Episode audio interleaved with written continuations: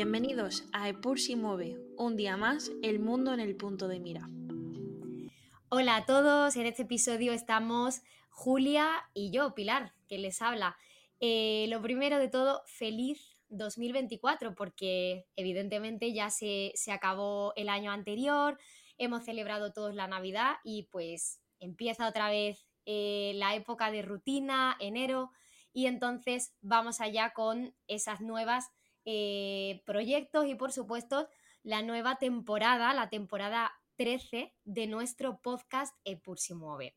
Que además, Julia, eh, vamos a contarle a nuestros espectadores porque tenemos una novedad que hoy mismo vamos a dar aquí en este episodio, que es una nueva ah, categoría o un nuevo apartado en nuestro podcast que se llama A Doble Voz.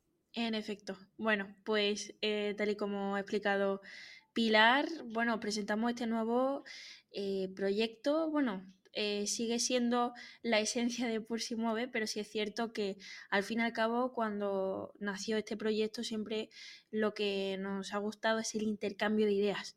Entonces, tener esta oportunidad de poder hablar las dos, eh, pues lleva siendo un, bueno, un, deseo que creo que llevamos teniendo desde, el principio.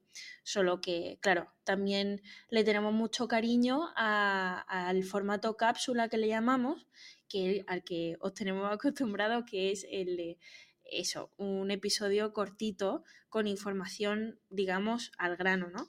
Eh, pero bueno, eh, también eso permanecerá, por supuesto. Pero hemos querido también introducir este formato, pues por lo que he dicho, o sea, creemos que puede ser bastante más distendido, más divertido para nosotras también, porque podemos intercambiar ideas, preguntarnos cosas.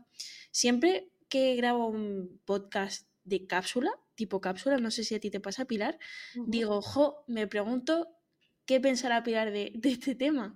Totalmente. Al final aquí el, formato cápsula de 10 minutillos aproximadamente, pues es un poco más ese monólogo, ¿no?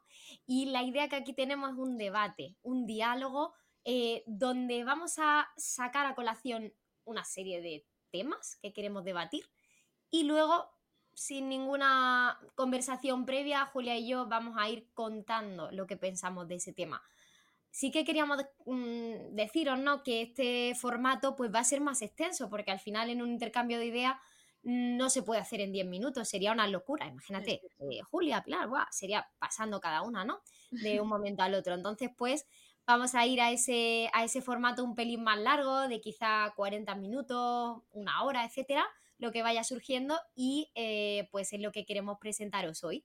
También mm, vamos a vamos a pasar a tener una producción eh, ya no semanal, sino eh, únicamente dos veces al mes, porque vamos a tener pues cada mes un debate eh, de, este, de, este, formato, como hemos llamado, a doble voz, nuestra nueva formato de podcast, y luego vamos a tener una cápsula, cada una hará una, una cápsula al mes.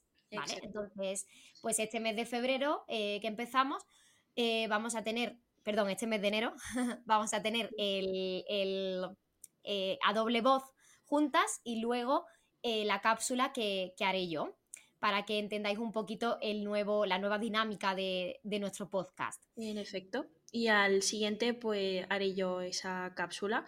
Em, esencialmente yo creo que no, no vamos a cambiar ni mucho menos el estilo ni tampoco la cantidad. Yo creo que es suficiente, ¿no?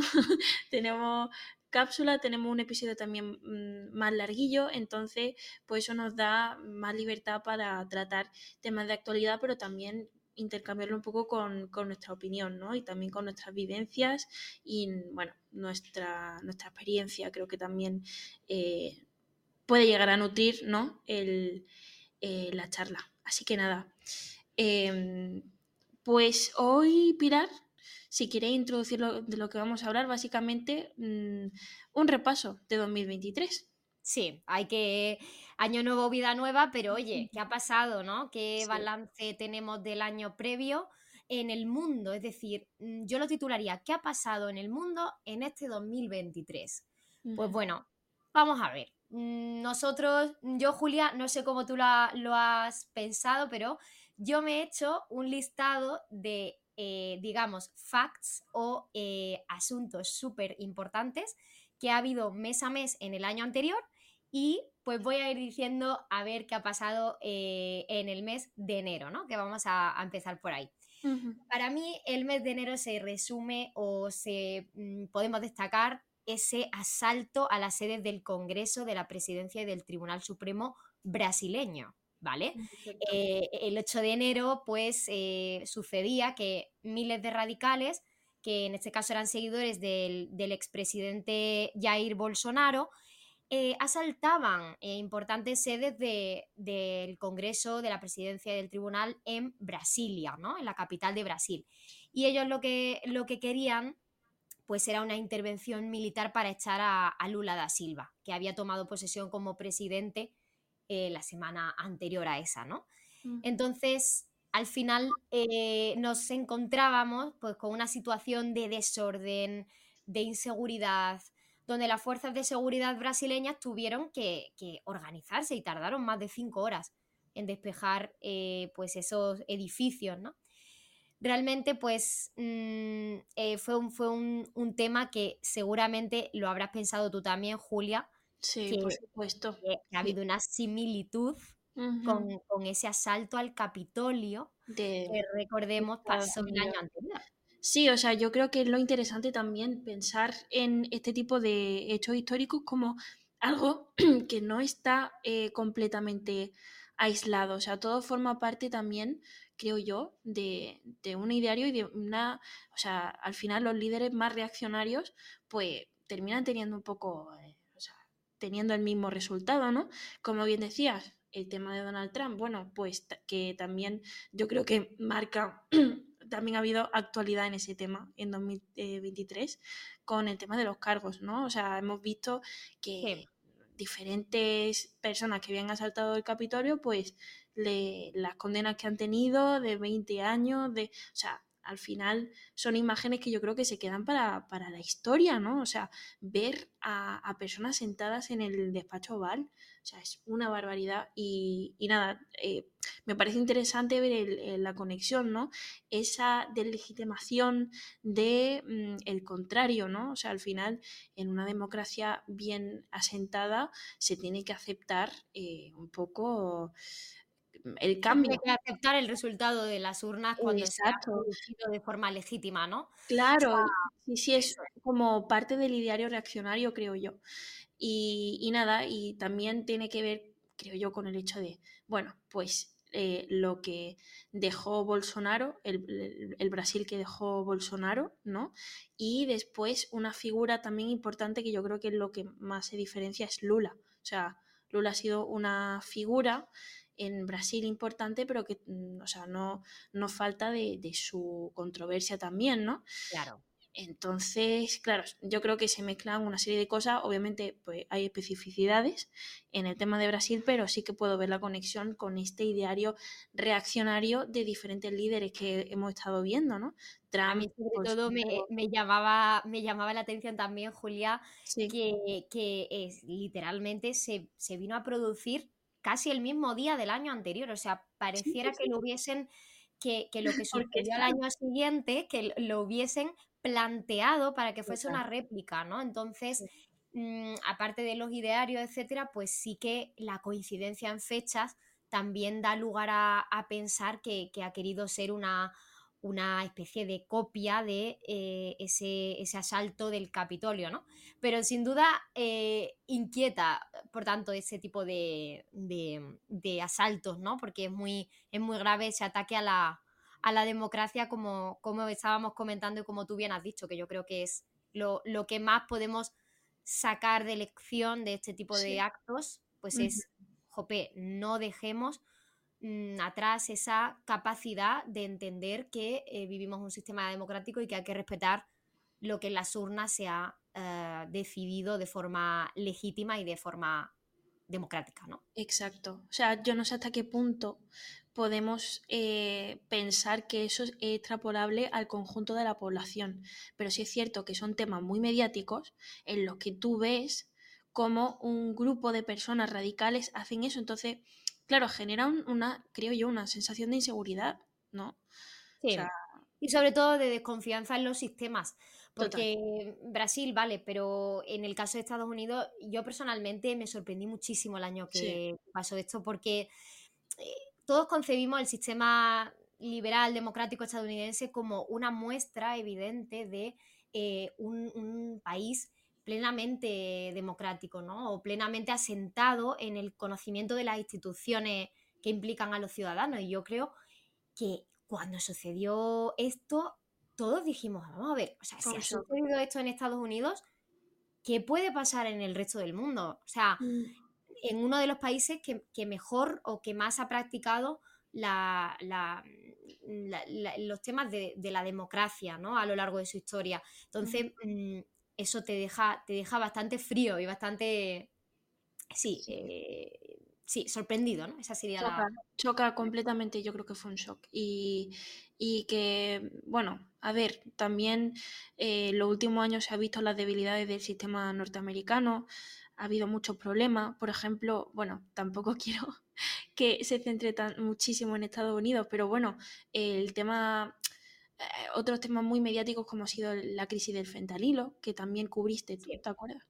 Eh, es que, claro, hay ciertas cosas, eh, ciertos momentos yo creo que ha vivido Estados Unidos que ha hecho que, haya un cambio muy grande. O sea, también con el tema, eh, por supuesto el COVID ha afectado a todo el mundo, pero justo cuando pasó el COVID pasó eh, lo del tema de George Floyd y hubo unas protestas que yo creo que no se han visto en otro momento. O sea, mm. yo creo que esas contestaciones y todo ese tema mediático hace que, que se vean las cosas de forma muy diferente, ¿no? Nos encontramos en un periodo revuelto en general. Eh, a nivel tanto en la esfera política como en las esferas sociales, económicas, ah, culturales, o sea, es un periodo de cambio, de, shocks y eso siempre pues deja, como hemos visto en este mes de enero del 23, eh, pues escenas eh, muy memorables y que requieren ser analizadas en el plano internacional. Eso desde luego. Totalmente. Bueno, Pili, ¿a qué parte del mundo nos vamos ahora? Pues nos vamos a ir, primero cambio de mes a febrero, ¿vale? Y nos vamos a ir, desgraciadamente, a un tema que fue también doloroso, el tema de Turquía y Siria. Hubo un terremoto, recordáis todos, súper eh, fuerte en la madrugada del 6 de febrero. Mm, magnitud 7,8 para que os hagáis una idea, ¿vale? Y réplicas muy, muy fuertes también que se fueron registrando en las horas posteriores a este, a este suceso. Y pues bueno, eh, os digo un par de cifras para que podáis eh, rememorar. Más de 51.000 muertos, más de 107.000 heridos en Turquía y eh, cerca de 8.500 muertos y 14.500 heridos en Siria. ¿Vale? Eh, aquí recordemos que Siria, al final, por su propio funcionamiento, por la situación de guerra eh, en la que se encuentra, el conteo, la estadística es muchísimo menos exacta o fiable de lo que puede ser en Turquía.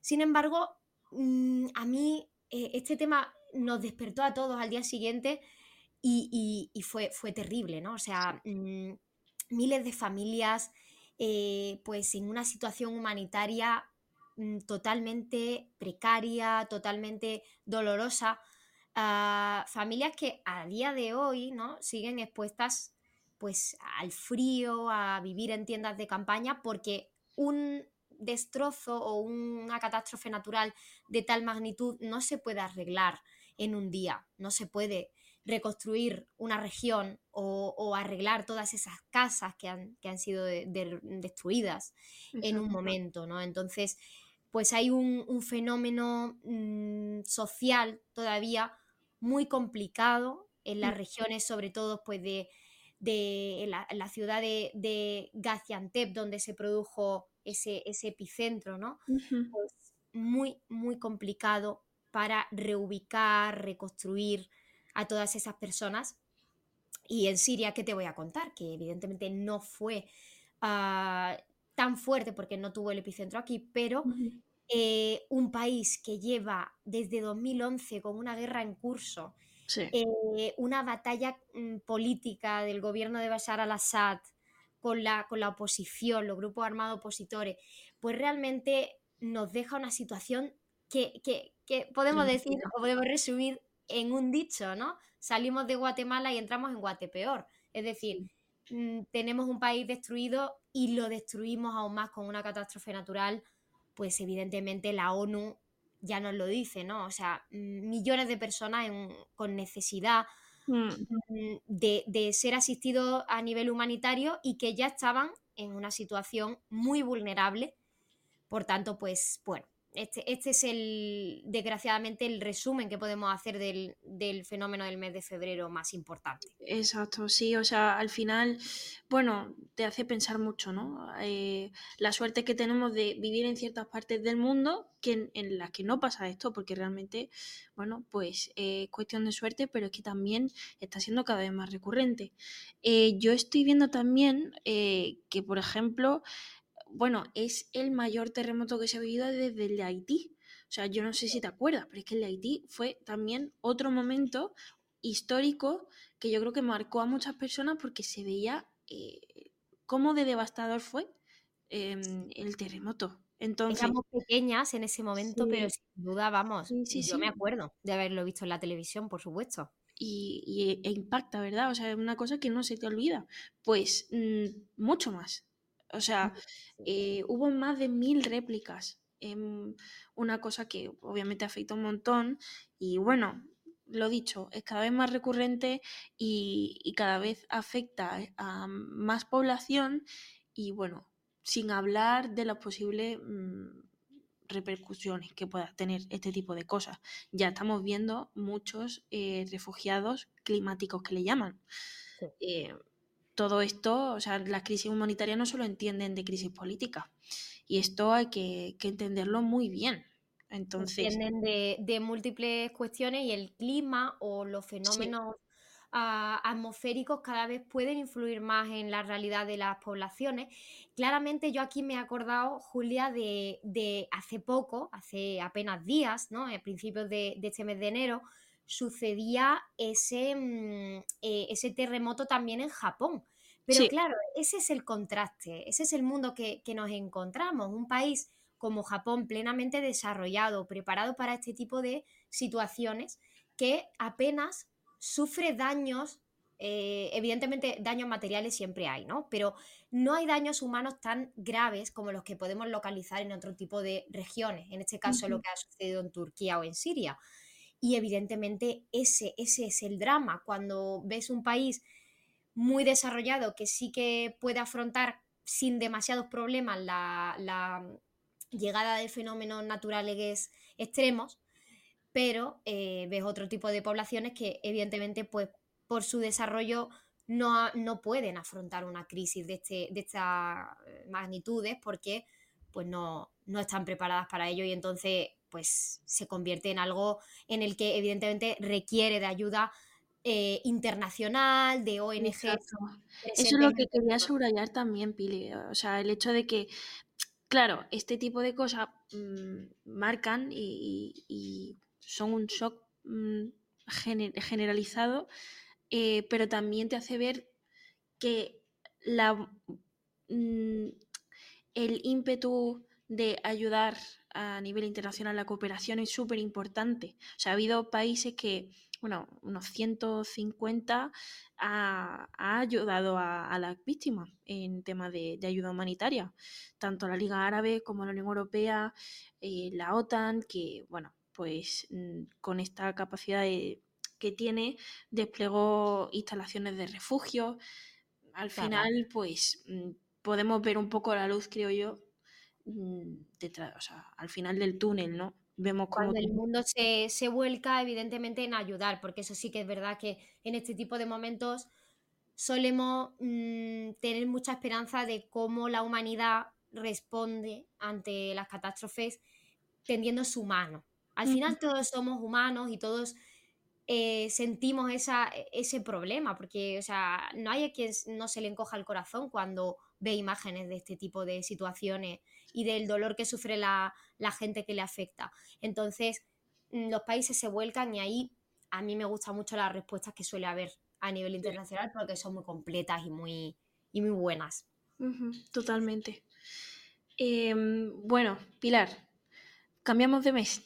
Cambiamos de mes, cambiamos de mes, vamos al tercer mes, marzo, donde eh, yo creo que el fenómeno más relevante y más sonado, me muevo a un plano diferente a la economía, fue la quiebra del Silicon Valley Bank, al cual yo le dediqué un episodio también en temporadas pasadas, si recuerdan los oyentes, porque eh, veamos que esto ocurre el 10 de marzo de, 2023 y es que eh, fue algo muy fuerte, muy importante. Ya no por las repercusiones posteriores, que ciertamente por suerte no fueron tantas, sino por el fenómeno en sí, eh, la, la, envergadura que tenía, ¿no? Estamos hablando de que quiebra esta entidad bancaria después de que sus acciones bajasen el día anterior un 60% y el Nasdaq uh, suspendiera su cotización.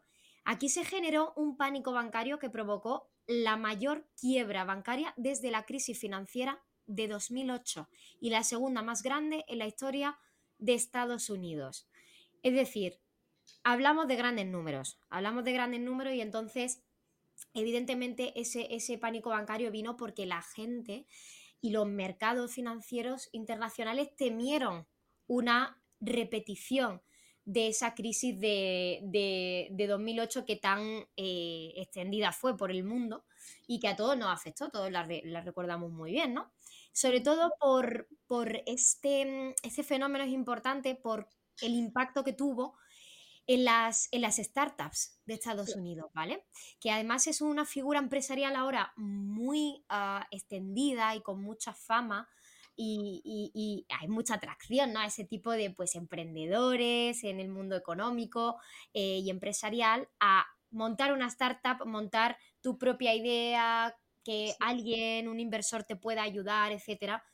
Entonces, el hecho de que afectase tanto eh, a, este, a este colectivo, que era uno de los que más aportaba financiación, el Silicon Valley Bank, pues evidentemente fue eh, un, fenómeno que asustó mucho al mundo de los empresarios. Y por eso, pues, eh, tuvo evidentemente repercusiones graves, pero más limitadas de las que se esperaron en los primeros días después de la quiebra. O sea que que es un tema que sin duda sí que marcó, marcó bastante el mes de marzo. Pues sí, al final, eh, bueno, no sé si me equivoco, pero estoy casi segura de que la mayoría de las empresas que dependían de este banco eran startups, como tú bien decías. Sí. Y, claro, al final, bueno, una empresa eh, referente ¿no? en, la innovación y, y de repente, al final el problema fue un problema bastante viejo, que es el efecto de estampida. O sea, un montón de inversores que se iban y, provocó esto. Entonces, como, bueno, al final el mundo es muy frágil, ¿no? en ese sentido. Desde luego, un tema que además en la, en la carrera de economía siempre nos han comentado es el, eh, la cuestión de que el ser humano, en sus decisiones económicas, no es plenamente racional. Es decir, no solo funcionamos por ah, ideas mm, plenamente pensadas, plenamente llevadas a, un plano de análisis, sino que también tenemos actuaciones eh, que son motivadas por impulsos, que son motivadas por miedos, por sentimientos más irracionales, ¿no?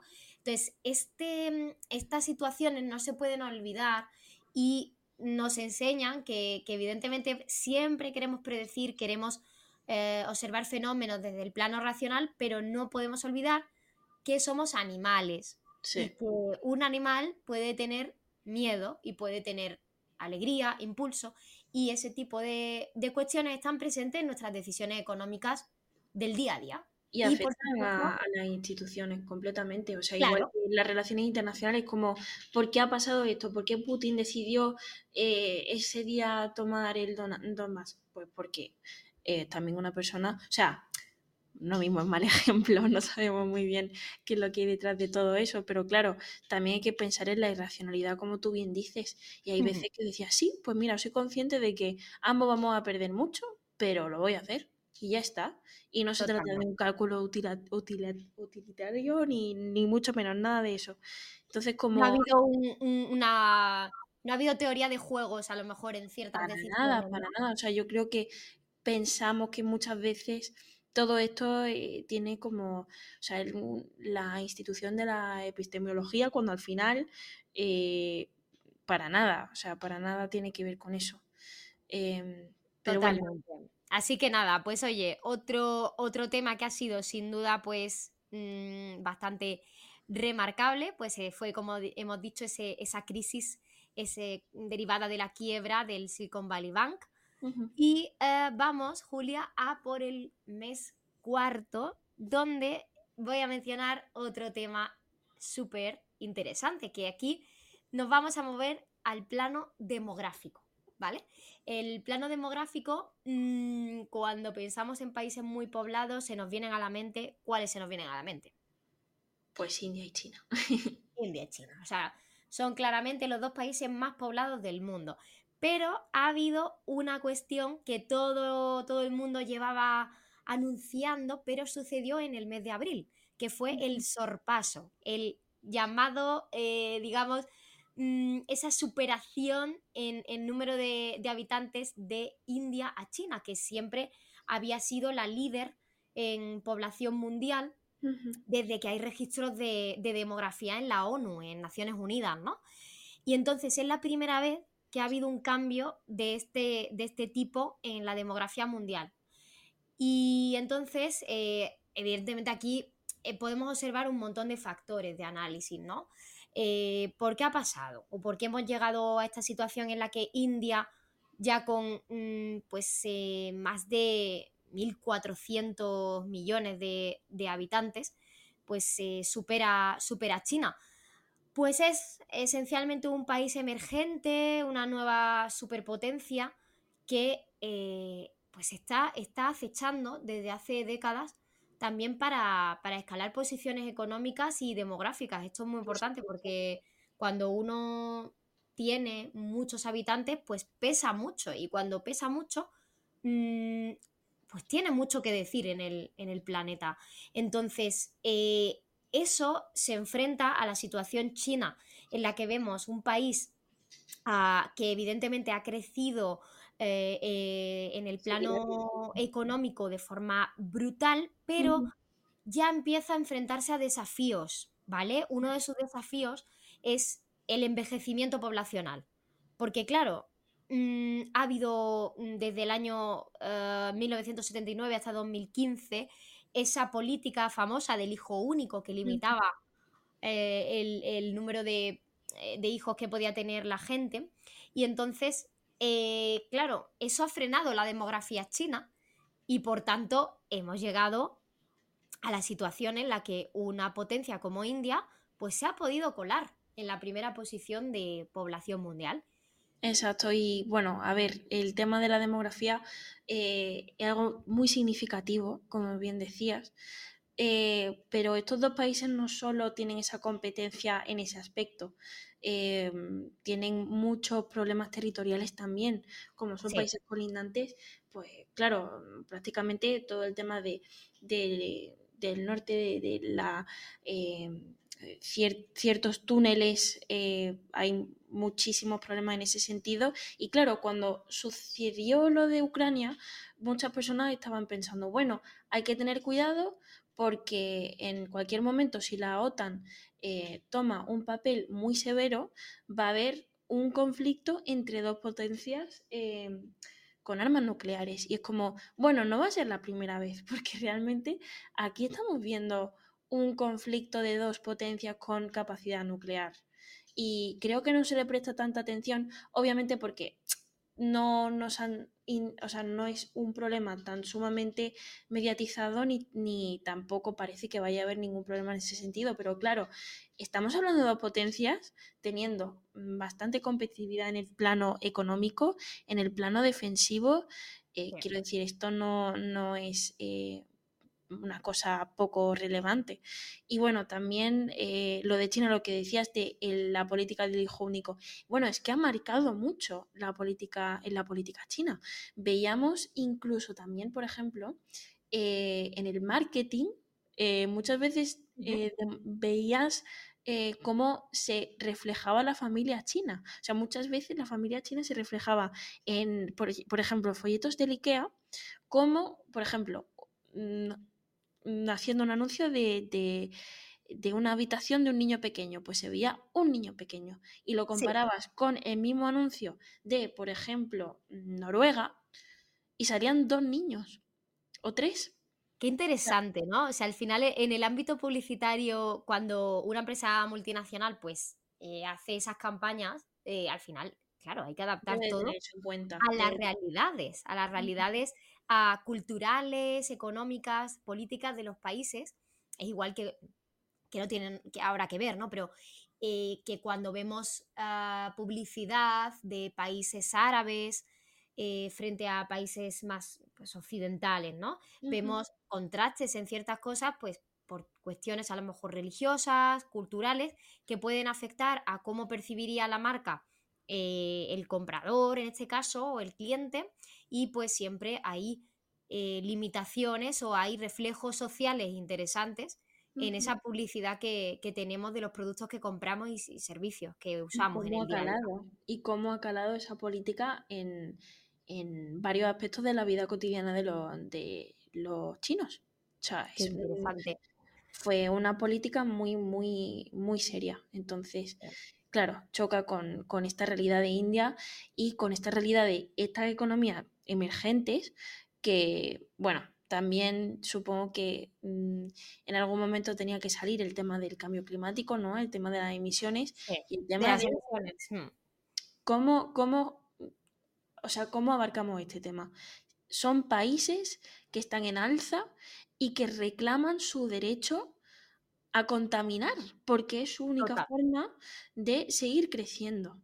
Entonces, mm, también es una cosa muy complicada que yo creo que no, no es que solo caracteriza el 2023, está caracterizando estos últimos años, ¿no? Es que, que estos últimas décadas, diría yo. O sea, mm, el derecho a contaminar es una cosa que reclaman este tipo de países y bueno, parece muy descabellado, pero bueno, ciertos países occidentales han tenido, digamos, ese derecho, ¿no? A contaminar y a tener su momento de, desarrollo, a lo mejor eh, industrial, pues se ha producido. Evidentemente el marco em, mundial el que en el que nos movemos es muy diferente hoy al que era hace a lo mejor 100 años, ¿no? Pero eh, claro, es que son todos los dilemas y todos los desafíos en los que nos vemos inmersos en esta realidad actual y en países muy poblados pues surge ese debate y por supuesto a nivel mundial también surge ese debate de el fenómeno de la excesiva población. Es decir, somos demasiados, hay gente que piensa que somos demasiados, hay gente que piensa que no. Porque ante esto, mm. no olvidemos que en el mundo hay una tendencia muy generalizada a la eh, reducción progresiva de la natalidad. Mm. Incluso en las sociedades que más eh, hijos por mujer tienen, encontramos ese tipo de, situaciones donde se va reduciendo eh, la natalidad, ¿no? Entonces, mm, un problema endémico, sí, sí. Es curioso porque es ese contraste de tantísima población, pero, eh, pero en un contexto de, ir a la, baja en natalidad y también en China y también en India. O sea, eh, es decir, incluso en estos dos países tan poblados tenemos esa regresión. Entonces, eh, el escenario que nos encontraremos en un futuro, en nuestras próximas generaciones, pues desde luego va a ser curioso, va a ser una, pirámide eh, poblacional invertida que ya se va, se va viendo cada vez más y sobre todo en las sociedades más, más envejecidas. El caso, por ejemplo, de, Corea del Sur es tremendo, ¿no? O sea, ya bajó de un hijo por mujer, ya llega a 0,80 y algo, me parece, su, su, tasa. Es, es, brutal, es un fenómeno ya muy, muy eh, llamativo y que va a caracterizar mucho nuestra vida en el futuro. Entonces hay que tenerlo en cuenta. habrá que ver cómo se configura la sociedad y si es un problema que entiende, como suele pasar, de diferencias culturales, diferentes valores, valores, culturales, pero también vemos que independientemente de la zona, pues pasa, ¿no? O sea, ese problema de Corea, pues mm, de, en mayor o menor medida se ve reflejado también en Europa, o sea, mm, una natalidad a la baja. Bueno, Pili, ¿qué nos cuenta Mayo? And we are going to the United Kingdom, porque tenemos en el mes de mayo la coronación de Carlos III, ¿vale? O sea, este fenómeno a nivel mediático ha sido de lo más importante de la historia reciente. O sea, el poder decir, primero, que, la reina Isabel II, una eh, persona mítica, uno de estos personajes que hay que que hay que profundizar en ellos y, empaparse de su vida y de, todos sus mm, eventos, ¿no? Eh, ella fallece por vejez, porque ya, era su, avanzada edad era notable, ¿no? El 8 de septiembre de 2022. Y es su hijo, eh, Carlos III, quien fue proclamado rey eh, del Reino Unido y, como recordemos, de los demás reinos de la Commonwealth, ocho meses después de ese fallecimiento, ¿no? De la reina Isabel II. Y este es un fenómeno inédito porque en casi 70 años no lo habíamos visto. Es que Isabel II llevaba muchísimo tiempo en el trono. Y pues bueno, aquí encontramos esas mm, imágenes inéditas de los festejos, ¿no?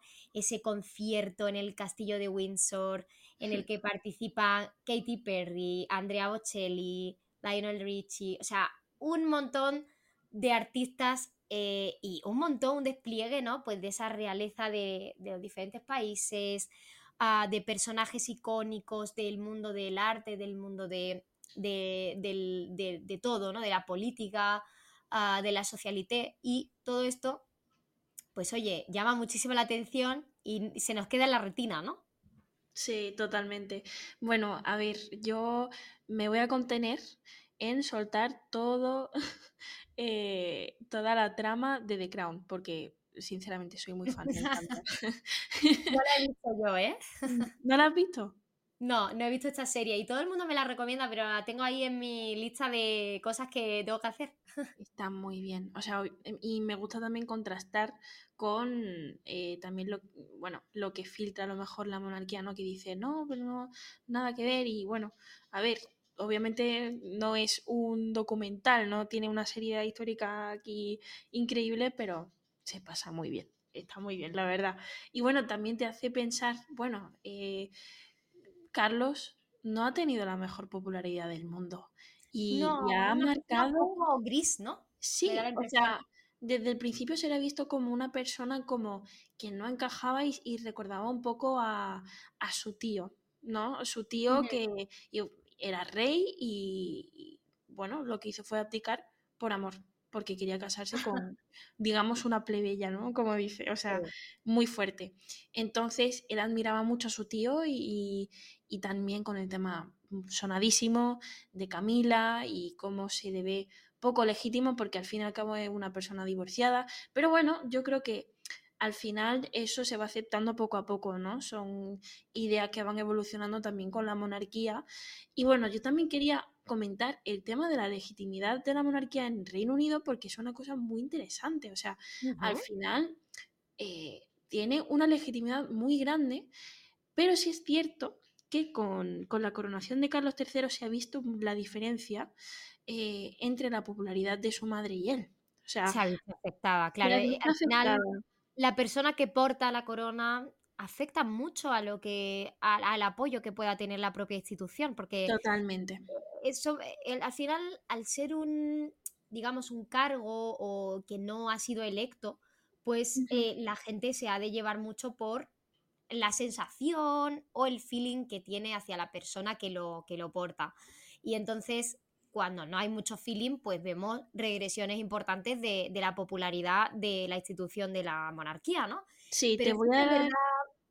Sí, sí que es verdad, sí que, es verdad que, la, que yo creo que aquí, Julia, la, mm, popularidad de la corona británica es notable. O sea, yo creo que es una de las coronas más famosas y más tradicionales del mundo entero, ¿no? Se mantiene, sin duda, se mantiene la popularidad. Si bueno, pero también, como te decía, hay una diferencia grande. O sea, yo creo que mm, siempre nos han puesto como ejemplo a Reino Unido como potencia que ejerce muy bien su soft power y yo creo que, por ejemplo, la monarquía es un ejemplo eh, inédito, ¿no? O sea, sin, sin, mm, sin ningún tipo de comparación. O sea, la monarquía representa ese soft power, e-, esa visión de Inglaterra eh, muy marcada, ¿no? Pero como te decía, había una encuesta que se realizó no hace mucho, en 2023, em, que, bueno, estudia la legitimidad que tiene la monarquía actualmente bajo el reinado de Carlos. Y dice que un 45% de los encuestados afirma que la monarquía debería abolirse. O sea. es eh, mucho, es casi la mitad de, la, mm, de los encuestados, ¿eh? O sea. Totalmente, totalmente. Y lo comparamos con una encuesta que se hizo en 2022, que fue el año de jubileo, o sea, el año eh, de Isabel II, eh, el 35%. Claro, o sea, es que son 10 puntos ahí que, que llaman mucho la atención, o sea, que ha podido pasar de un año al siguiente, pues evidentemente ha pasado lo que, lo que ha pasado, ¿no? Esa transición que no, que no parece que haya gustado demasiado a los eh, británicos. Pero bueno, eh, un tema sin duda también histórico. O sea, yo para mí creo que es de los hechos más notables de los que podemos mencionar este año mm, y también a nivel de, o sea, uno, uno de los hechos que puede ser como icónicos en el, en el siglo, ¿no? O sea, interesante, interesante. Totalmente. Y ahora eh, vamos a el mes de junio, ya estamos en el Ecuador del año eh, y aquí tenía que salir, por supuestísimo, uno de los eventos que lleva marcando nuestra vida y nuestra, nuestro noticiero mm, desde, mm, desde el año, desde hace, eh, pues eso, 2021, que es la guerra de Ucrania. O sea, continuamos con este con este enfrentamiento bélico, después de esa invasión de, Rusia a territorio ucraniano, ¿no? Que sucede en febrero del, 21 y que nos, eh, febrero del 22, perdonadme, que nos encontramos y que eh, sigue habiendo, sigue, sigue en, nuestro, en nuestra vida presente. Eh, aquí uno de los de las cuestiones que quería comentar o que creo que ha sido más relevante es la cuestión del grupo de mercenarios Wagner, que se inmiscuía en este enfrentamiento armado con las fuerzas leales a Rusia. Aquí eh, veíamos que fue un incidente que estuvo a punto de hacer saltar las campañas militares por los aires, porque el líder del movimiento Wagner, eh, Yevgeny Prigozhin, consideró eh, una rebelión como una, una represalia. Y tras tomar la ciudad de Rostov dirigía sus tropas hacia Moscú, donde llegó a temerse pues, una insurrección contra el régimen de Vladimir Putin. O sea, aquellos que empezaron siendo mercenarios, pues digamos, pro, pro, Putin, acabaron enfrentándose a su propio padre, por así decirlo, a su propio persona en la que, con la que se posicionaban, y eh, aquí se vio que mm, Putin calificaba esa acción como una traición en un mensaje que además se televisó en toda la nación rusa. Y finalmente, pues bueno, eh, todo parecía que iba a ser un desenlace muy conflictivo. Media aquí el presidente bielorruso Alexander Lukashenko y Wagner se retira, ¿no? Pero eh, interesante aquí que dos meses más tarde, de forma extraña, ¿no? Parece un caso aquí ya de, los de las novelas de suspense y demás de Agatha Christie, pues resulta que aparece muerto en extrañas circunstancias en un accidente de aviación Prigozhin, el líder del movimiento Wagner, ¿no? Mm, bueno, no es la primera vez que ha sucedido esto a lo largo de la historia y, y, a lo largo del conflicto. O sea, ya son bastantes los que han caído tras oponerse a, las, a los designios de Putin, ¿no? Pues bueno, es una de las cosas que ha sucedido eh, aquí, eso fue muy sonado. Pero también la guerra de Ucrania nos ha dejado otras conclusiones importantes en 2023. Una de ellas ha sido el tema de, esa crisis de suministro en materias primas que ha habido, eh, ha hecho que haya crecido la inflación mundial en segmentos o en, temas tan relevantes como el de los alimentos, ¿no? Ah, aparte de eso, nos encontramos en una situación donde el apoyo militar que tiene el bloque de Ucrania empieza a ser mermado, empieza a haber oposición, empieza a haber mm, no conformidad absoluta con esa ayuda militar o financiera que se estaba proporcionando antes de forma mucho más continuada y sin, cuestionárselo, ¿no? En el caso de Estados Unidos, Europa, etc. Aquí ya estamos viendo, oye, sí te voy a ayudar, pero menos. Eh, lo, anunciaba Estados Unidos, ¿no? Hace poco. Y la UE había tenido también problemas eh, en las votaciones. Vimos ese bloqueo húngaro, ¿no? El bloqueo de, Orbán a esas mm, decisiones de, paquetes de ayuda y financiación a la guerra de, Ucrania, ¿no? O sea, ya no hay una unanimidad tan clara con esa ayuda porque empieza a desgastarse el conflicto, se lleva ya tiempo en él y mucho tiempo. Es mucha la inversión que se está haciendo. Empezamos a desvincularnos de ese conflicto y a sentirnos muy fuera de él porque ya estamos cansados de verlo en prensa entonces, empezamos a ver que los apoyos se pueden conseguir, pero cuestan trabajo. Cuestan mucho, mucho trabajo. Yo creo que eso también eh, lo tiene en cuenta Putin, ¿no? Ese desgaste. Ese desgaste continuo que hace que, bueno, la, ayuda vaya mermando. Veíamos el inicio, esa ayuda incondicional casi que ofrecían los países. Bueno, lo de Orbán, que, que vamos a esperar del señor Orbán, ¿no? O sea, en ese sentido le, gusta bastante llevar la contraria eh, a, nivel europeo. Pero sí, em, todo esto ha cambiado mucho. Eh, la percepción de todo y, siempre va a surgir algo más grave, algo más mediático y es cierto que pues, cada vez se habla menos de, del conflicto, pero sigue muy presente, sigue muy presente.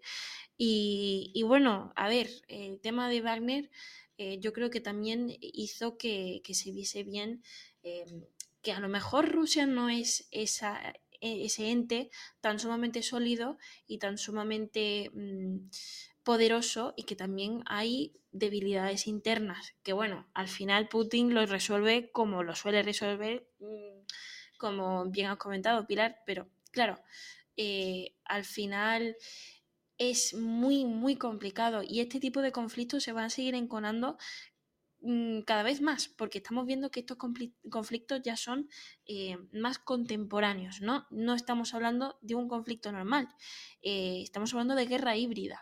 Tú misma has dicho, eh, mercenarios. Bueno, eso ya es guerra híbrida, eso ya son otros mecanismos mucho más difíciles de controlar. Al fin y al cabo, un ejército, eh, bueno, se puede respetar más o menos el derecho humanitario, pero un ejército tiene una formación y tiene un poder de, contención, ¿no?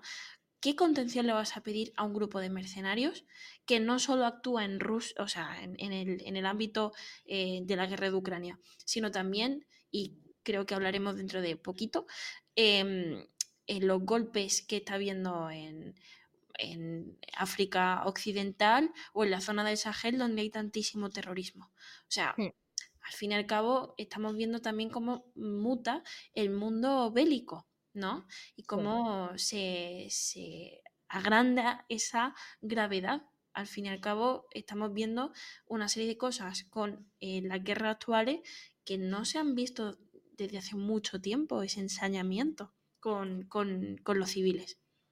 Totalmente. Y que eh, pues empieza a tener también mucha influencia, esto ya lo sabemos, no vamos a incidir en exceso, pues otros eh, aspectos, otras plataformas como son las redes sociales, la comunicación por internet. O sea, hay mucha influencia y mucha relevancia de ganar peso a nivel, ah, a nivel de, lo que, de lo que se opina en redes sociales. Aquí ha tenido mucho apoyo, ah, por ejemplo, mm, eh, Zelensky en, en, las redes sociales y ha salido mucho a hablar, ha salido mucho a, contar las situaciones para que la gente fuese consciente. Eso ha hecho mucho a Mella y ha, hecho, ah, ha tenido mucha influencia en lo que mm, la sociedad ha ido pensando, por lo menos aquí en Europa, de este conflicto Entonces, mm, no podemos olvidar eh, los medios que tenemos ahora, que luego va a ir saliendo, porque otro de los acontecimientos sin duda es la guerra de, Israel ahora, ¿no? También hay un, activismo en redes tremendamente eh, grandísimo, ¿no? O sea, es, eh, no se puede entender la guerra en el siglo XXI sin entender Internet y, su, y cómo los actores que participan en ese, en ese tipo de conflictos, pues aprovechan estos, estos espejos o estos huecos para colarse en, nuestra forma de entender el conflicto y en nuestras opiniones. O sea, que eso no lo podemos olvidar. Totalmente, sí, sí. De hecho, mm, bueno, se está viendo mucho el papel que está tomando Facebook en todo esto. No solo en la guerra de Ucrania, que también ha sido eh, muy criticado, sino también en el conflicto de Israel y Hamas. De cómo, de, la, voz que le está dando a ciertos asuntos por el algoritmo, ¿no? Y entender eh, que al final todos son números cuando no todos son números, ¿no? En el mundo de las redes sociales y que el algoritmo tiene que entender también de, ética en ese sentido. Eh, pero bueno, sí, em, creo que nos toca julio, si no me equivoco. Efectivamente, nos vamos ya al verano, ¿no? Y eh, vamos a hablar de, vamos a cambiar de continente y nos vamos a África. Lo has mencionado de forma mm, un poco fugaz, ¿no? Anteriormente. Y vamos a hablar del golpe, o sea, el, fenómeno que para mí ha marcado el mes de julio fue ese golpe en Níger, el golpe de Estado en Níger, pero en agosto sucedió mm, algo similar en Gabón, otro de los países de la zona, y eh, desde 2020 hemos visto cómo los gobiernos de Burkina Faso, Mali, Chad, Guinea-Conakry, Sudán, Níger y Gabón han sido derrocados por golpes de estados militares, ¿no? Entonces, esto, este tipo de movimientos ponen de manifiesto una nueva realidad en el continente africano, o por lo menos en esta zona, que es eh, la de esa inestabilidad y esos, eh, esa presencia de, de golpes de Estado generalizados. O sea, ya no es un caso aislado y hay que empezar a observarlo mucho porque es un, fenómeno que va a marcar pues, los libros y el análisis político de esta región. Eh, yo creo que aquí se pone de manifiesto pues que las estructuras de gobernanza democrática en algunos países no están bien aceptadas, ¿no? Aflora uh, cómo se, se, tienen problemas para afrontar Mm, amenazas como son las sequías, el hambre, las migraciones, a nivel económico cuestiones de acceso a la financiación, a nivel de sanidad, pues esa mortalidad infantil, las enfermedades endémicas, las pandemias, y luego la, presencia mm, absoluta siempre de ese terrorismo, luchas étnicas y rivalidad en la explotación de los recursos naturales. Entonces, esos factores, esos elementos marcan mucho lo que ha ido sucediendo en, estos países y lo que puede pasar en el, futuro. Al margen de todo ello, también quería eh, incidir en una cuestión que yo creo que no es, no es baladí, que es el, tema de que todos estos eh, países, a excepción de Sudán, fueron colonias francesas ahí quería yo llegar. Eh, el punto, el, quite, el quite la cuestión. Exacto, me parece cuanto menos llamativo, ¿no? El hecho de que muchas personas están hablando de esto como un sentimiento antifrancés. Yo creo que va más allá, pero sí es cierto que hay que bueno, que, señalar eso, ¿no? Es muy llamativo, que todas sean colonias francesas y que, eh, bueno, se esté viendo que la dependencia con respecto a la antigua colonia eh, no está gustando nada a la población cada vez más joven. Em, y que por lo tanto... Tiene mucha, lo que tú decías, Julia, súper relevante, el tema de del apoyo a este tipo de golpes o movimientos en la población más joven. Exacto. Yo creo que eso juega un papel muy importante porque al final, como decíamos, la demografía tiene mucho que ver. Y bueno, están viendo estas contestaciones. Eh, sobre todo también creo que, se está teniendo en cuenta el hecho de que, bueno, estos países tienen mucho potencial. Son eh, actualmente economías emergentes. Estamos hablando de oportunidades de negocio que, que están tomando y que, claro, quieren que, se les tenga en cuenta también como, africanos, ¿no? Y, yo creo que también es importante eh, ver toda esta relación, ¿no? ¿Qué está pasando? ¿Por qué hay tantos em, golpes en una zona demográfica, o sea, perdón, una zona geográfica tan concreta y por qué eh, son todas colonias francesas? Lo dicho, no creo que se trate de un mero sentimiento antifrancés. No, eh, no creo es que... Una de, es, para mí es una eh, lo que tú has dicho, vamos, estoy muy, muy de acuerdo. Es decir, es una de las causas, pero sin duda el... el, e, Hay otros motivos. Claro, Hay motivos. Hay una, sola causa sería simplificar en exceso un fenómeno y eso no se puede, eso bien sabemos que no se, no se debería hacer. Entonces yo creo que, como he dicho inicialmente también, pues toda la parte económica, climática, sanitaria, etcétera, eh, de todos estos países, pues también es un tema que tensiona muchísimo eh, a la población y a la situación de futuro que tienen, que tienen estos estados, ¿no? Entonces, mm, vamos a ir viendo qué pasa en este continente que está tremendamente revuelto ahora mismo, ¿no? Pero ah, va, a ser, va a ser una tendencia, o sea, no va a ser casos aislados. Eso yo creo que es una de las frases más importantes que no debemos llevar de aquí. Totalmente. No hay que verlo como, sí, como hechos aislados, sino eh, ver un poco la relación, lo que decíamos antes, ¿no? Al final eh, podemos unir eh, ciertos hechos que parecen de primera completamente diferentes y por supuesto habrá sus características concretas, pero al final vemos un patrón. Entonces es importante. Yo, a mí me gusta mantener una mirada sobre África porque es muy interesante. Y como decía, se está viendo cómo son economías emergentes y como muchos países están empezando a invertir mucho en África. Entonces... Em, la ruta, por ejemplo, de la seda de China, que también afecta mucho a Latinoamérica y a África, ¿no? Entonces, es, un continente que siempre está en el punto de mira. Y cambiante, totalmente. Eh, bueno, Pilar, eh, ¿qué más nos trae agosto?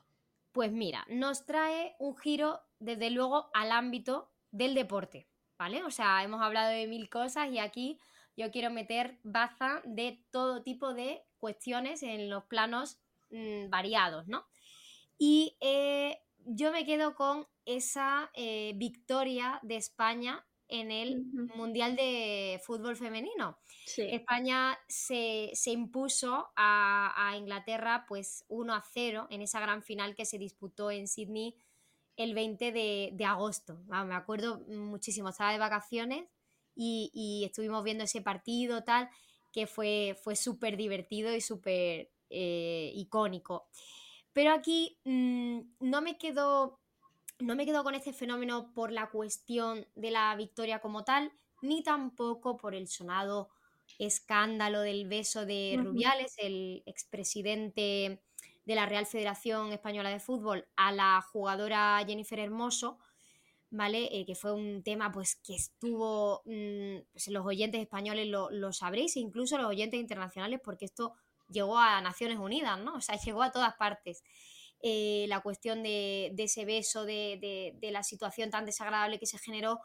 Mm, no voy tanto a ese punto, sino a la influencia que creo que ha tenido esa victoria del equipo español femenino en el impulso del deporte de las chicas, de su visibilización, de su popularización, ya no solo a nivel pues de mejora de condiciones salariales y de Ah, pues de valorar también ese esfuerzo que estaban haciendo las jugadoras, sino a su expansión a otros deportes, no solo al fútbol, ¿no? Ha afectado a muchas deportistas y creo que se ha puesto bastante el foco en, ellas y se han convertido en personas que a lo mejor antes no eran conocidas en prensa o en, general y que ahora pues, pues son personas de bastante relevancia y de las que se observa mucho sus movimientos Mm, no solo a nivel eh, laboral, en, el, en su caso, pues el ámbito deportivo, sino también personal. Entonces, es un fenómeno que me llamó mucho la atención y creo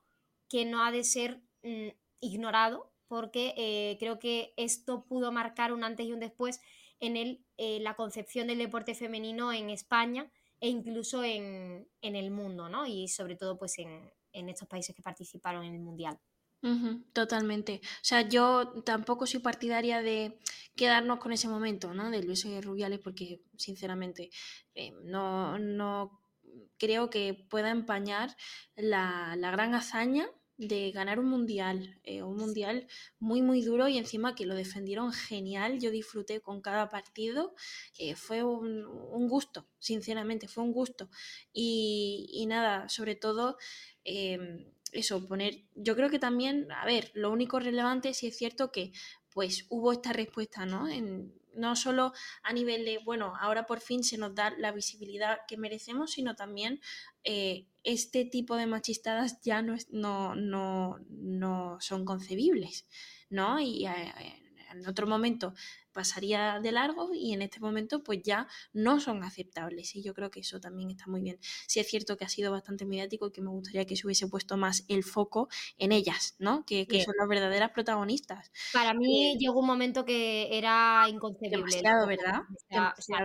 absolutamente. De hecho, yo lo encuentro un fenómeno politizado. No voy a entrar a, comentar esa parte porque creo que, que no, no viene al caso, ¿no? Pero Mm, encuentro una influencia política también en, este, en la necesidad de visibilizar lo que había pasado en el caso Rubiales y creo que ha habido, mm, se ha utilizado políticamente este, este acontecimiento tan desagradable pues para, para otros fines, aparte de, meramente de, darlo a conocer y de criticarlo y denunciarlo, ¿no? Sí.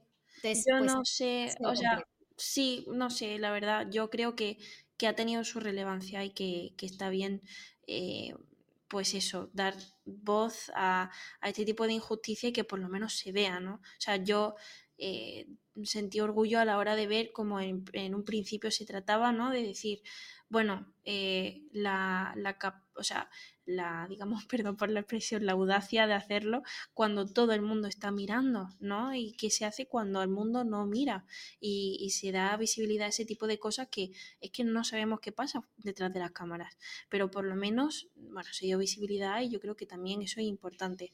Pero lo dicho, al final estamos hablando de fútbol y a términos de eso, de mm, la deportividad, la, profesionalidad que yo creo que demostraron, la, unión, eh, no sé, creo que, fue todo increíble, mágico y, de verdad que yo creo que, que ojalá siga ese amor por, por, el fútbol, por el deporte y que se le dé visibilidad a estas chicas que valen tantísimo, sinceramente.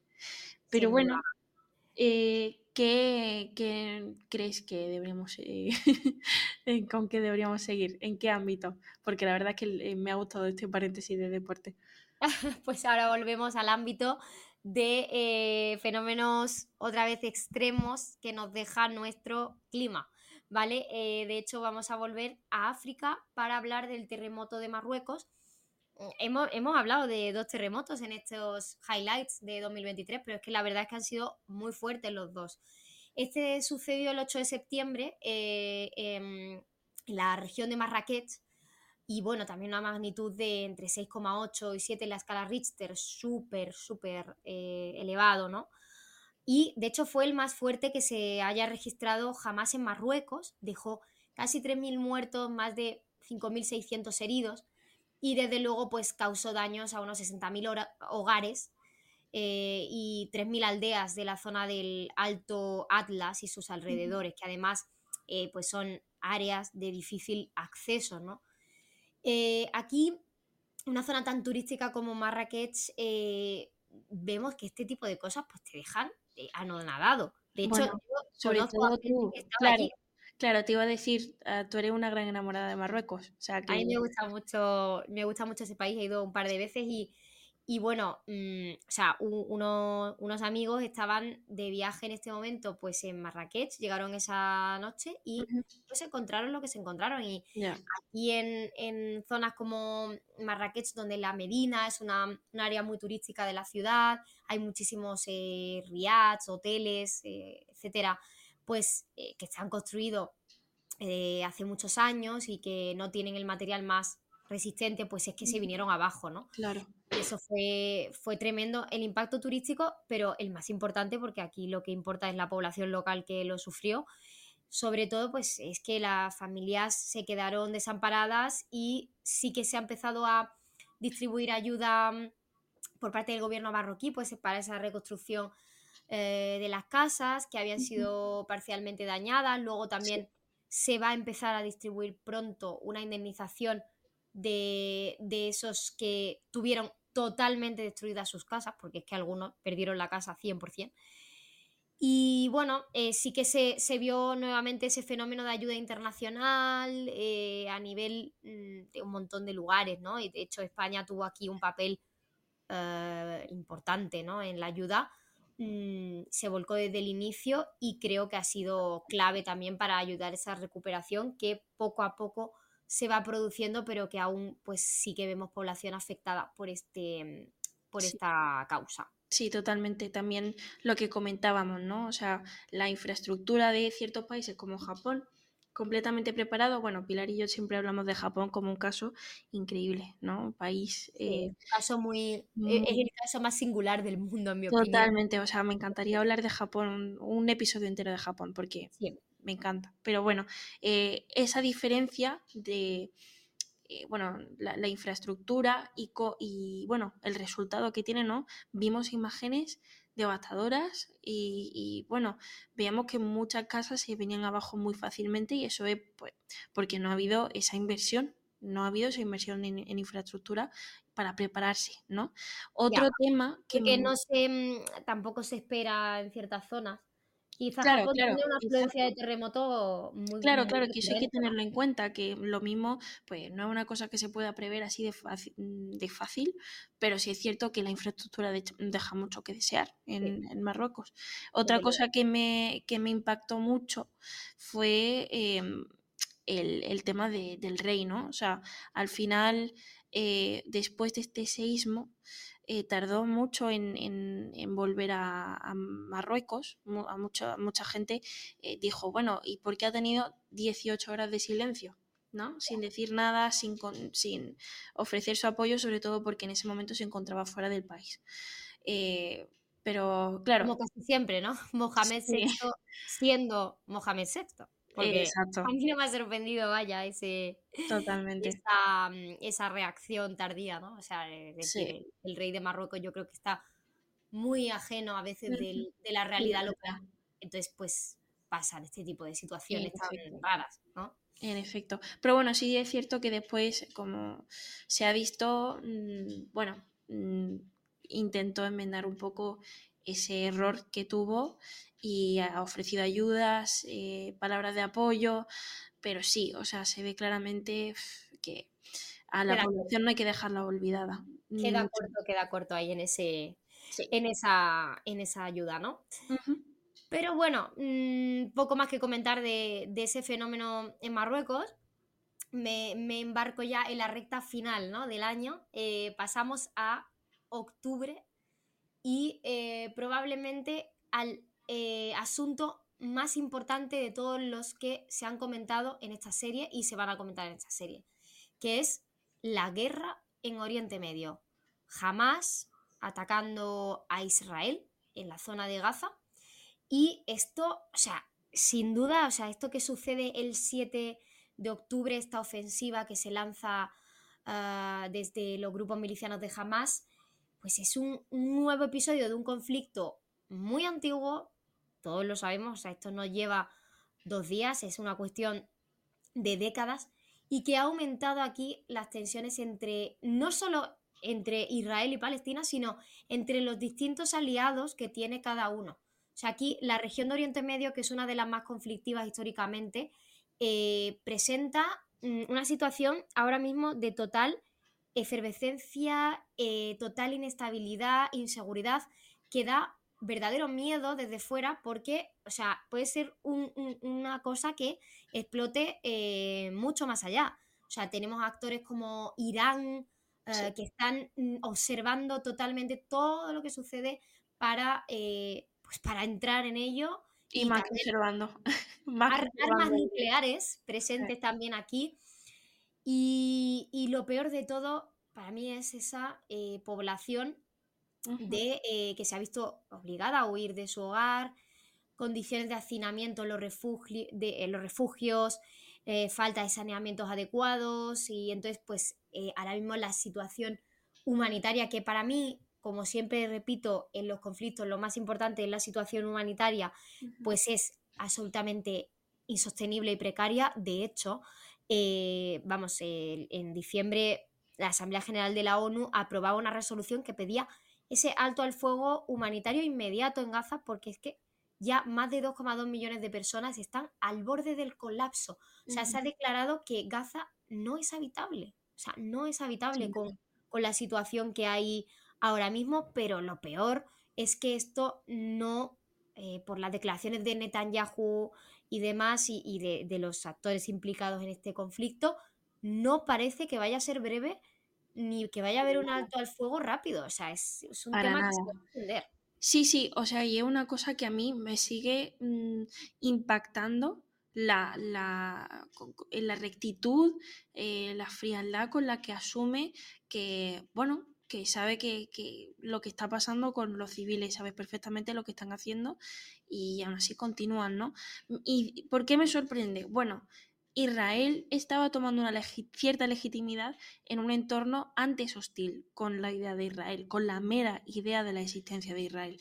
Eh, ese acercamiento, ¿no? Que también han comentado de los países eh, árabes a, Israel. Y eso, eh, vamos, yo creo que es un secreto a voces. Irán ha visto esto y ha dicho, claro, tengo que apoyar a Hamas, tengo que apoyar este, ataque, porque mm, de alguna forma se tiene que ver la, primacía mm, iraní ¿no? frente, frente a sus enemigos árabes.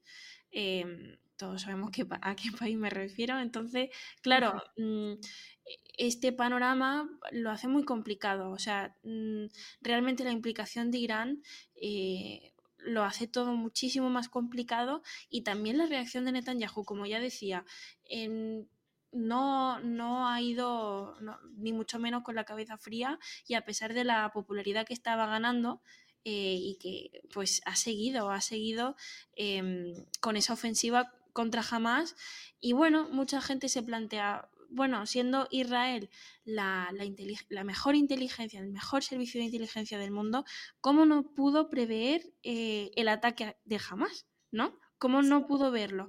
¿Y cómo no puede detener a Hamas y, parar con, la eh, miseria humanitaria que estamos viendo en Gaza? Aquí mm. podemos estar realmente horas y horas debatiendo sobre, sobre, este suceso que ha sido sin duda uno de los, vamos, yo creo el más importante del año a nivel internacional. Y mm, a mí, yo creo que, he escuchado también otros, otros análisis donde se dice que se da un fenómeno un poco paradójico y curioso, que es cuando una o sea, un, ente, en este caso Israel, está convencido de que no va a recibir un ataque por ahí, ah, pues se relaja en esa zona y está atento a otra zona. Digamos que eh, ignora o mm, por, propia confianza en la imposibilidad de recibir un ataque por ahí, eh, ignora esa mera posibilidad. Entonces, eso ya te lleva a eh, no estar bien preparado porque mm, pues estabas esperando el ataque por otra zona o en otra modalidad. Y es que yo creo que Israel evidentemente no esperaba un ataque de esta magnitud eh, pues en este, en este área. Entonces, eh, es un, fenómeno que yo creo que no va a ser sencillo y esperemos que no involucre exceso a, a este tipo de actores, porque a mí Irán es el que más me causa pavor ¿no? en, esta, esta situación. Vamos a ver qué sigue pasando, porque no es. No, no, no va a acabar pronto y, y ya, ya lleva tiempo ya, lleva, mucho tiempo y ya lleva siendo el conflicto, mm, el peor conflicto por ahora, o sea, y una crisis humanitaria eh, eh, sin, sin, precedentes, sin precedentes, mucho más Sobre todo afectando a población muy, muy joven también. Muy joven, exacto. Al fin y al cabo estamos hablando de niños, de niños que viven en, en la franja de Gaza.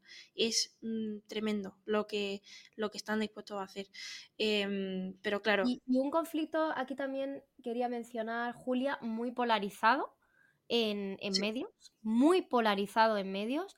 No, no voy a entrar a debatir esto, pero creo que hay eh, en general falta de conocimientos o mm, ganas de ignorar ciertas cosas pasadas en este, en este conflicto tan complejo que no se puede hacer, no se puede tratar de forma de forma simple como un ataque o una ofensiva, sino que hay mucho detrás. Yo creo que eso ha de tenerse en cuenta siempre en esas investigaciones y creo que en cierta parte de la población ha calado, ha calado el mensaje de un lado y de otro, ¿no? Entonces, mm, a mí me ha sorprendido mucho el, la polarización de ese conflicto en medios. o sea, lo dejo ahí, ya que cada cual lo interprete como considere, eh, pero me ha sorprendido y me sigue sorprendiendo bastante ciertas posiciones políticas aquí, en Occidente y en otras áreas, pero... Bueno, también no es, una, no es algo fácil que tratar, para tratar, para nada. O sea, yo creo que es una cosa muy compleja. Entonces, cualquier tipo de mensaje que, por ejemplo, de ciertos gobiernos, es que, claro, es muy complicado, es muy, muy complicado. Pero, por ejemplo, yo creo que siendo tan, tan, tan intenso lo que estamos viviendo estos meses, que sigue pasando, que, se está sosteniendo, vemos que el apoyo a Estados, de Estados Unidos a Israel es prácticamente dogmático, ¿no te parece? O sea, es como siempre, casi siempre va a estar ahí y, parece que no, no hay otra, o sea, y se reafirma cada vez más y es esperable, pero yo sí que creo que está habiendo ciertas fisuras en este apoyo, ¿eh? A nivel social. A nivel social, pero a nivel a nivel institucional, eh, yo creo que es, que es una de las, de las cuestiones que define la política exterior estadounidense de, estas décadas, es el apoyo férreo a, Israel y esa, eh, o sea, ese presentarse como su defensor en el plano internacional y por supuesto eh, van de la mano a cualquier parte. Yo creo que es que más allá de ser una cuestión mm, actual, o sea, creo que define, o sea, creo que es uno de los ejes definitorios de la política exterior estadounidense De, la época reciente, que ese es el apoyo a este actor internacional. O sea, sin importar eh quién esté en el despacho, ¿vale? Esto es, o sea, da igual, eh, no, no, no, tiene nada que ver con demócratas, republicanos, mm. ni tiene nada que ver tampoco con eh, la persona que ocupe el cargo en Israel, simplemente es un apoyo o sea, y un hermanamiento mm, pues bastante inquebrantable de momento, ¿no? sí, totalmente. A pesar de las fisuras que hemos comentado. Sí, totalmente, totalmente. Pero bueno, eh, siendo difícil eh, cambiar de tema, porque sin duda es muy potente, ¿no? Muy, muy, muy grave lo que, lo que hemos hablado. Eh, aún nos quedan dos meses. Sí, y de ellos vamos a ir más rápido.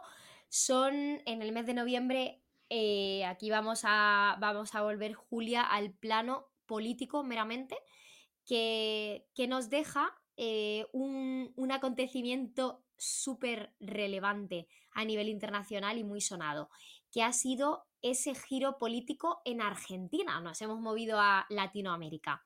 Aquí, con ese lema que todos hemos escuchado ya, eh, Viva la libertad, carajo, pues es Javier Milei se convertía en presidente de, este país. Es un economista que se autodefine como libertario. Y bueno, eh, la verdad es que ese discurso incendiario, anticorrupción, anticasta mm, y su forma disruptiva de aparecer públicamente con una actitud más cercana al de una rockstar que al de un político o diputado al uso, algo que está pasando mucho en la política internacional, esa presencia de pues bueno, personas mm, que llaman la atención o que no se comportan como uno espera eh, cuando dan un meeting, etcétera. Sucedía pues con, Trump, por ejemplo, ¿no? También en Italia. Eh, pues esa, esas cuestiones mm, dan lugar a, eh, a, una persona que ha ganado una popularidad tremenda en Argentina y con una, una mención o una idea base de pues pasar de ese peronismo que solía imperar a una liberalización mucho mayor de las transacciones y del Estado, eh, tratando de reducir eh, su tamaño que él considera excesivo. ¿Vale? Y eh, aquí vemos, o sea, ante este cambio mm, radical en el que, han, que, se ha dado en la sociedad argentina al votar a Javier Milei, no podemos olvidar la severa crisis socioeconómica que atraviesa el país. ¿Vale? O sea, esta es la base o el contexto eh, esencial en el que nos movemos en el tablero. Sí, yo creo que no podemos entender la victoria de Milei sin, sin ver realmente el estado eh, del país, el hartazgo generalizado, que muchas veces, y como hemos visto en muchos casos, mm, conduce a lo que conduce, ¿no? Conduce a, este tipo de, como decías, eh, discurso incendiario y que pretende, pues, mm, dar la vuelta a todo. Claro. Ponerlo todo al revés. Es que es insostenible, o sea, estamos hablando de cifras cercanas al 150% de inflación interanual. Sí, sí, Casi la mitad de la población bajo el umbral de la pobreza, escasez de reservas, deudas cercanas a los 46 mil millones de dólares con el FMI. O sea, es que la situación, eh, o sea, Argentina se encuentra en, en, una, en un contexto horroroso para vivir allí ahora mismo a nivel económico. Entonces yo creo que ante situaciones desorbitadamente raras encontramos soluciones también más extremas o más diferentes, más sorprendentes, ¿no? Esos giros políticos. Yo creo que la población, o sea, lo que ha quedado claro es que la población quería ese cambio y que tenía esperanza en el mensaje que ha transmitido mi ley públicamente y ha confiado en esa promesa.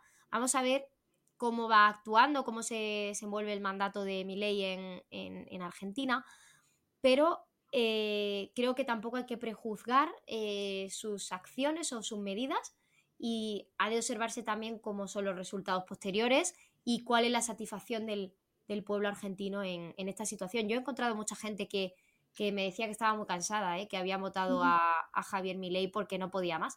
O sea que, que a ver qué pasa.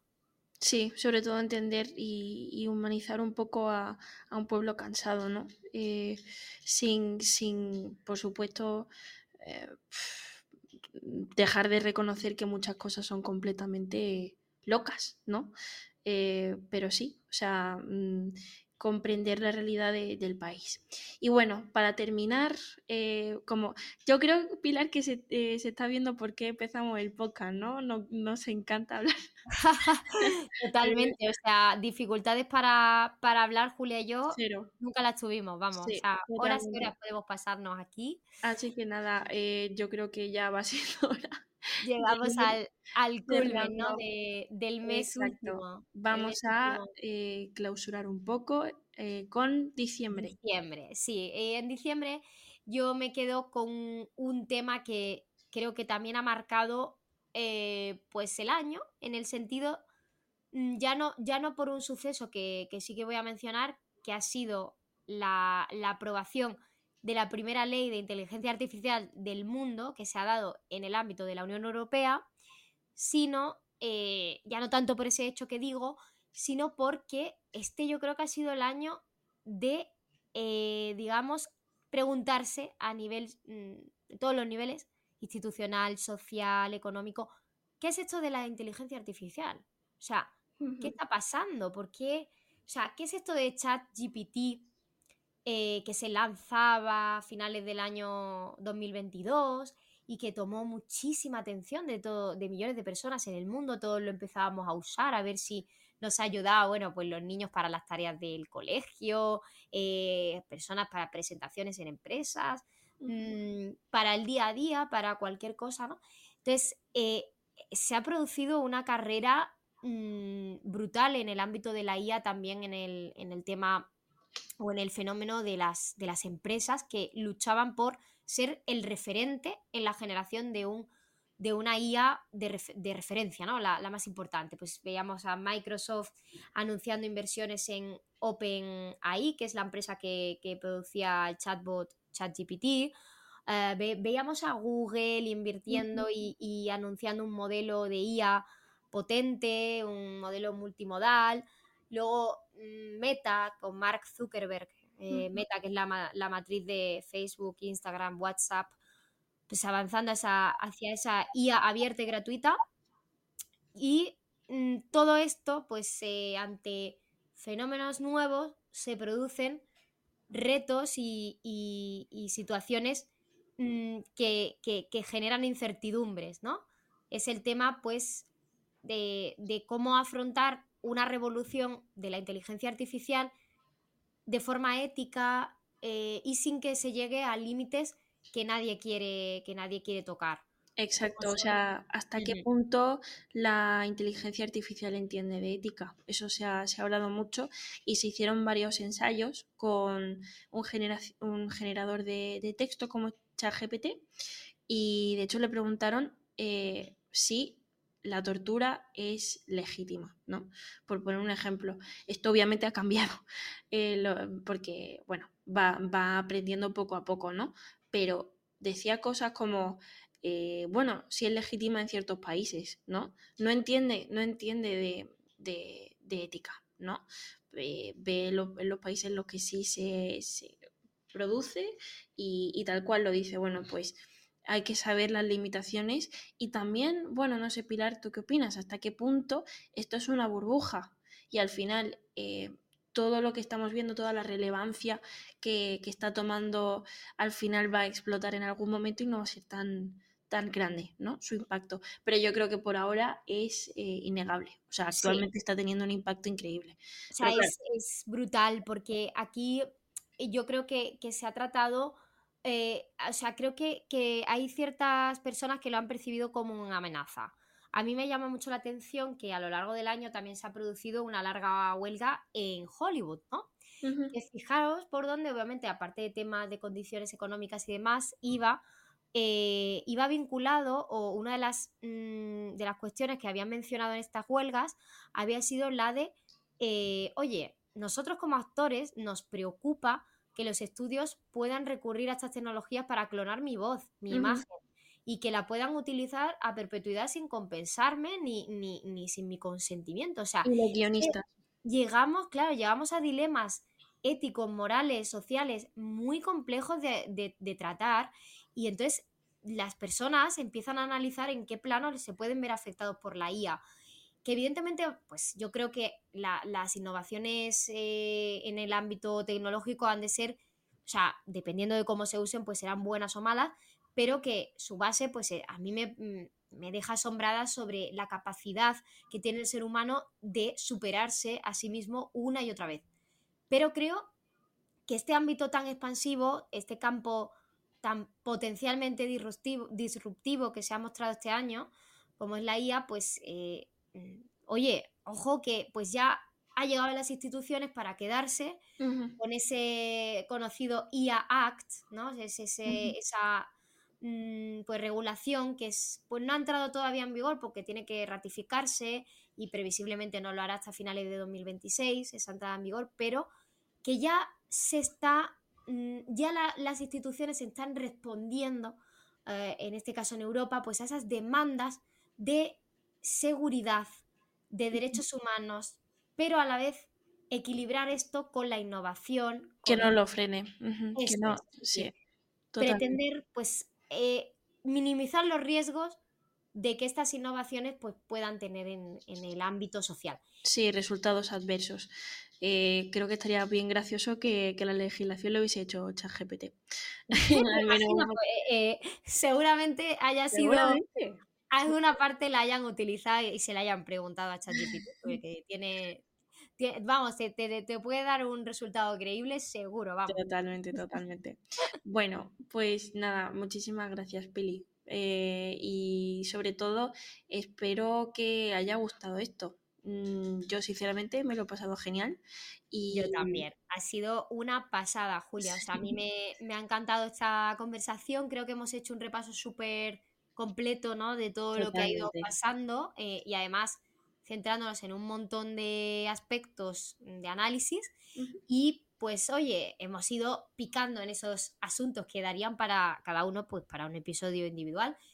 Pero esperamos que os haya gustado y que os hayáis pues sentido, mm, hayáis recordado todos esos fenómenos que han pasado por nuestra vida en el 2023 y os, haya, os hayamos descubierto pues algún detalle, alguna curiosidad que no conocíais y eh, pues lo fundamental y lo que ha dicho Julia, que lo hayáis pasado fenomenal con, nosotras, acompañándonos este ratito de, reflexión y de debate.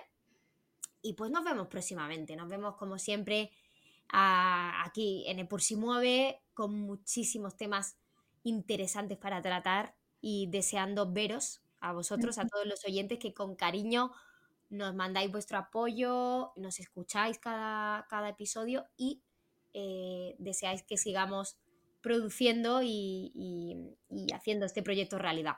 Exacto, muchas gracias por este 2023, muchas gracias por seguir escuchándonos. Y bueno, esperemos que este 2024 sea increíble y, sobre todo eh, sabemos que, bueno, que vamos a estar muy bien acompañadas con, nuestros oyentes. Como siempre, eh, estamos abiertas a cualquier tipo de sugerencia. Si queréis que hablemos de algo en concreto, pues no dudéis en comentarlo. Y nada, muchísimas gracias y hasta la próxima. Eso es. Hasta otra chicos. Adiós. Adiós.